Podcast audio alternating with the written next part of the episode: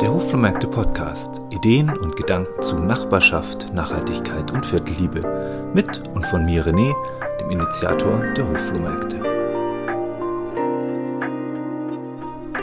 Hallo und herzlich willkommen aus dem Hoflohmärkte Wohnzimmer zu meinem ersten Podcast. Schön, dass ihr euch die Zeit nehmt und mir zuhört. Dieser Podcast ist ein Intro und eine kleine Erklärung zu meiner Person. Mein Name ist René, ich bin 45 Jahre alt und lebe in München. Und ja, ich bin ein Münchner Kindl mit Regenbogenflagge. Als Solo-Selbstständiger bin ich im gesellschaftlichen und nachhaltigen Bereich tätig. Ich liebe kreative Projekte und nachhaltige Herausforderungen. Meine Leidenschaft gilt der Stadtteilkultur mit all ihren Facetten. Besondere Orte und Plätze, kleine Inhaberinnen geführte Läden, schnuckelige Cafés und faszinierende Kulturorte. Die Viertel sind für mich der Puls der Stadt.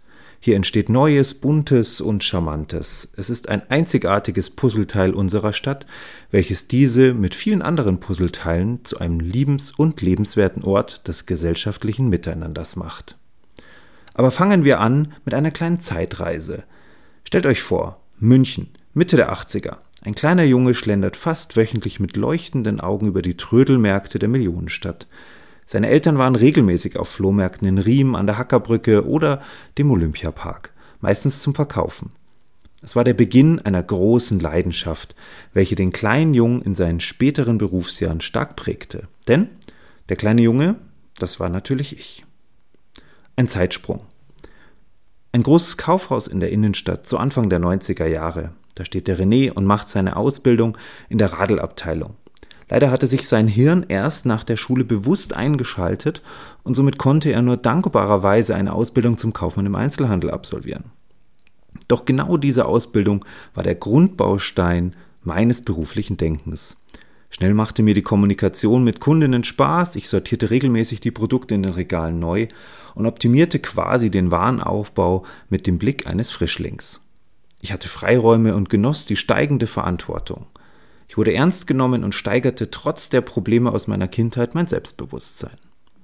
Ich habe gefühlt in der Ausbildung mehr gelernt als zu meiner Schulzeit. Ich wurde neugierig, entwickelte ein gewisses kreatives Gefühl und wollte mehr. Mein Hirn wollte mehr, mehr Wissen, mehr Neues, mehr Kreativität. Nach der Ausbildung blieb ich nebenbei noch dem Einzelhandel und meinen Lernwurzeln treu. Ich experimentierte früh mit selbstständigen Projekten und konnte dank meines Bruders ein erstes Online-Stadtmagazin starten. Und das war 1996.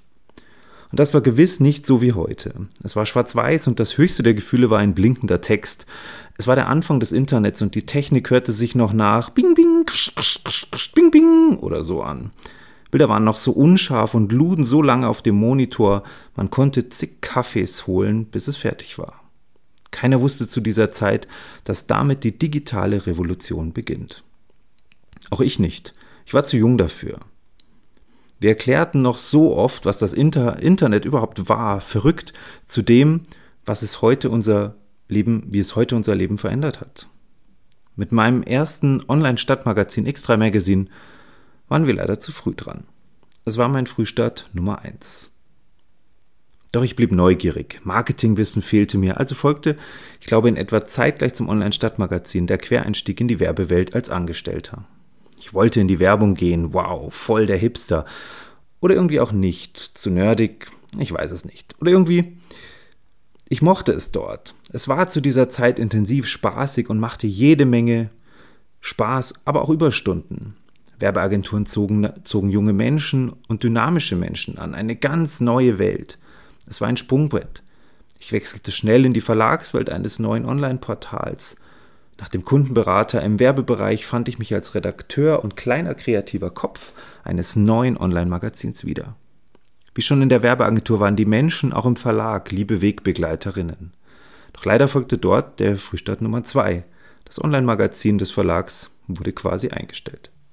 Zurück in die Selbstständigkeit mit einem weiteren eigenen Magazin. Diesmal im Print. Jetzt müsste es aus der Erfahrung der Werbung und der Redaktion klappen. Und dazu noch schnell Photoshop Autodidakt für Design und Layout gelernt. Jetzt müsste alles rund gehen. Ich zog durch die Straßen und entdeckte die Liebe zu den Vierteln. Überall machte ich Fotos und ließ mich inspirieren. Ich genoss die Begegnungen in den Läden und Cafés und war begeistert von den Köpfen hinter diesen ganzen kleinen Oasen. Es war so viel Kreativität und positive Energie dabei, welche mich unglaublich faszinierte. Es entstanden so viele Ideen und Projekte in gemeinschaftlicher Zusammenarbeit. Es formte sich ein bunter Mix aus Vierteljournalen, Aktionstagen, Austauschtreffen mit kreativen Köpfen und einer eigenen kleinen Werbeabteilung unter meinem Namen. Auch die Hofflohmärkte hatten dort einen ersten Impact und das war vor über 15 Jahren. Und während dieser Anlauf zum großen Sprung in die Selbstständigkeit folgte noch ein kleiner Seitensprung in einen weiteren Verlag. Das Angebot als Teamleitung einer neuen Kreativabteilung war zu verlockend. Doch es hat leider nicht geklappt. Zu groß waren meine Ideen und meine Visionen. Also zurück und beständig in der Selbstständigkeit. Neustart mit vielen eigenen und eigenständigen Produkten. Ein buntes Potpourri aus eigenen Magazinen, Viertel- und Themenveranstaltungen, wachsenden Werbeabteilungen und noch ein kleines wunderschönes Ladencafé als Wohnzimmer im Viertel. In dieses war ich Hals über Kopf verliebt. Die Dynamik der Hofflohmärkte wurde spürbar größer. Aus einem Viertel wurden immer mehr Viertel, immer mehr Nachbarinnen kamen auf mich zu und wünschten sich die Hofflohmärkte auch in ihrer Nachbarschaft. Die Serie der Hofflohmärkte wuchs in München zu einer unglaublich bunten und nachbarschaftlichen Bewegung heran. Doch ich musste dann lernen, Schwerpunkte zu setzen. Kreativität muss als Solo-Selbstständiger auch wirtschaftlich sein. Als sehr sozial denkender Mensch wollte ich es aber allen perfekt machen. Doch das klappt nicht. Der Preis meiner Arbeit musste stimmen und bezahlt werden, oder man bekommt wirklich etwas Gleichwertiges als Gegenleistung zurück. Doch das ist selten.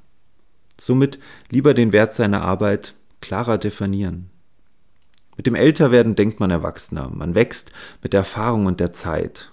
Nachhaltigkeit, Umwelt, Natur, Gesellschaft, Diversität und ein soziales und gerechtes Miteinander sind für mich nun wichtiger denn je.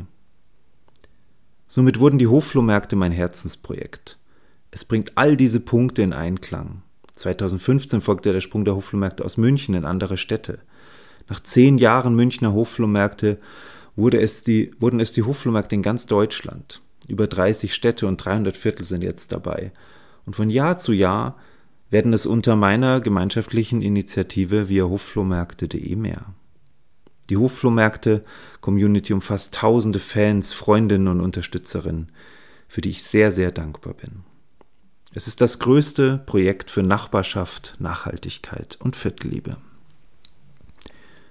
Ich hätte vor über 15 Jahren nie gedacht, dass es so beliebt wird und so stark wächst, aber, ein, aber auf, einem, auf einem meiner Sweater steht der Slogan Good things take time. Gute Dinge brauchen Zeit. Und das stimmt, vor allem in der Selbstständigkeit. Und auch wenn die Pandemie einiges im sozialen und gesellschaftlichen Kontext durcheinandergewirbelt hat, so möchte ich mit neuen Projekten, Ideen und mit euch zusammen das nächste Mitmachding starten. Somit geht das Tüfteln 2022 in die nächste Runde. Am Start ein neues wunderbares Netzwerk mykaffeeklatsch.de vom lieben Klaus. Probiert es gerne aus, es macht glücklich. Außerdem die Hofgesellschaften für Kreative und Künstlerinnen als kleine Schwesterchen der Hofflohmärkte. Und wieder mehr Ideen für kleine Läden und Cafés. Außerdem neue Projekte für Nachhaltigkeit und vielleicht ein neues Wohnzimmer in echt. Die Genussidee oder das Gartenhaus als Kommunikationszentrale fehlt mir nämlich sehr. Und so denke ich auch, alles ist möglich. In diesem Podcast halte ich euch über diese und andere Projekte auf dem Laufenden. Erkläre euch gerne weiter meine Gedanken und Ideen für Nachbarschaft, Nachhaltigkeit und Viertelliebe und freue mich natürlich sehr auf euer Feedback. Ihr erreicht mich gerne über meine Internetseite, unter anderem rené-götz.de mit OE geschrieben oder via Instagram rené-hoflohmärkte. Das war der erste Podcast. Vielen herzlichen Dank für eure Aufmerksamkeit. Es hat mich sehr gefreut. Ich bin etwas aufgeregt, ein paar Mal verhaspelt, aber ich glaube, es hat ganz gut geklappt. Bleibt kreativ, bleibt stark für ein gemeinschaftliches Miteinander. Herzlichst, ich bin der René und bis bald.